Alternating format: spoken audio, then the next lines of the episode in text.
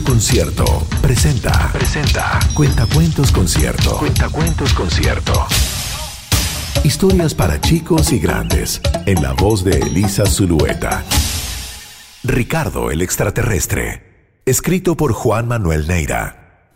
Algún día, y será pronto, descubriré la verdad. ¡Ay! ¡Ups! No sabía que ya estabas leyendo. Eh, ¿Cómo estás? Yo bien, o mejor dicho, bien preocupado. Mira, allí vive mi amigo Ricardo. Lo conocí hace un montón de tiempo, creo que desde antes de nacer.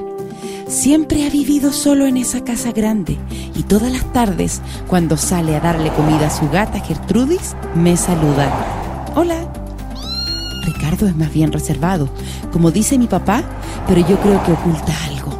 Es por eso que yo lo vigilo durante la noche desde mi ventana. Sé que es buena gente, de hecho, siempre repara mis juguetes cuando se rompen. Él ayuda a todo el mundo en el barrio. A la mamá de Cleme la ayudó con su auto cuando se quedó sin batería. Al papá de Gabo lo ayudó con sus plantas cuando no querían florecer. Ayuda a todos. Eso es lo que lo hace tan especial y sospechoso. Seamos sinceros, ¿quién puede vivir tantos años solo en esa tremenda casa sin que nadie lo visite nunca y que su única compañía sea su gata Gertrudis? Sé que se comunica con alguien en el espacio y no estoy loco, lo he visto conversar con alguien en el cielo y tengo una teoría. Ricardo es un extraterrestre. Es verdad y es lo que pretendo demostrar. Sé que trabaja todas las noches en algo, pues cada vez que miro hacia su casa, la luz de su habitación está encendida. He tratado de decirle a mi papá, pero él lo único que hace es mirarme en silencio, aguantando la risa. Yo le he dado mis argumentos y él me dice que Ricardo no está solo, que incluso tiene un hijo, pero que nunca viene a verlo. ¿Cómo va a venir a verlo si es de otro planeta? ¿Acaso nadie me entiende? Mañana, cuando le lleve el soldado de mi hermanito, que por casualidad rompí ayer, para que lo repare, trataré de buscar más datos. Me fue mal. Toqué a su puerta y le expliqué lo del soldado. Él me miró, sonrió, me chasconeó el pelo, tomó el juguete y cerró la puerta. Y yo me quedé afuera. Mal plan. Hoy en la mañana, como cada domingo, Ricardo salió temprano en su camioneta. Iba con flores para su esposa que vive en el cielo.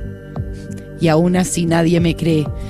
Trataré de ver si puedo entrar a su casa y descubrir alguna pista que me ayude a demostrar que él es un extraterrestre.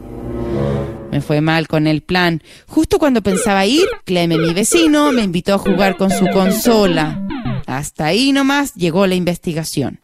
Ya era de noche cuando volvió Ricardo. Yo estaba parado frente a mi ventana, quería que me viera y así lo hizo. Mientras estacionaba me saludó agitando una mano. Hola. Me acerqué y desde debajo de su asiento sacó un paquete envuelto en papel de diario. Al abrirlo descubrí al soldado de Emilio como nuevo.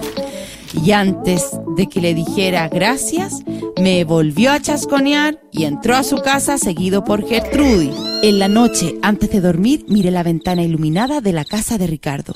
Quería encontrar respuestas que me ayudaran a descubrir la verdad de mi amigo alienígena. Y pensando en eso, me dormí. No sé qué hora sería, pero un estruendo fuerte y seco me despertó en la mitad de la noche. Me levanté y vi a mi papá que desde el balcón miraba la casa de Ricardo.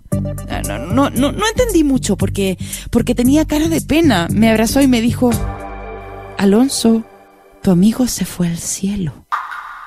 Y me abrazó muy fuerte. Eso era. Lo descubrí. Ricardo estaba construyendo una nave espacial y lo que nos despertó fue el estruendo del despegue. Estoy feliz. Mi amigo ahora podrá estar con su esposa que de seguro lo estaba esperando hace rato. Pero sigo sin entender. Acá todos tienen cara triste. Mi papá, mi mamá, los papás de Cleme. Ah, no entiendo a los adultos. Algunos días después de que Ricardo despegara, papá me invitó a pasear. ¿Vamos a visitar a Ricardo? Me dijo. Yo no entendí nada. ¿Volvió? Le pregunté. Y él con una sonrisa me explicó que iríamos a un lugar en donde recordamos a los que se han ido. Mi papá no es muy astuto, pero yo igual lo quiero. Lo que él trató de decirme es que iríamos a un portal galáctico y esa invitación hizo que se me ocurriera algo. Al llegar, había muchos portales galácticos. Caminamos mucho hasta que encontramos el de mi amigo Ricardo. Luego de un rato de estar en silencio frente a él, nos fuimos a casa, pero no sin antes hacer una cosa. Amigo, para cuando puedas, Alonso. Le dejó una carta con un juguete roto para que su amigo Ricardo, cuando pudiera, lo reparara. Fue Cuentacuentos Concierto. Historias para grandes y chicos, en la voz de Elisa Zulueta. Si deseas comprar los libros con estos relatos, busca los detalles en concierto.cl.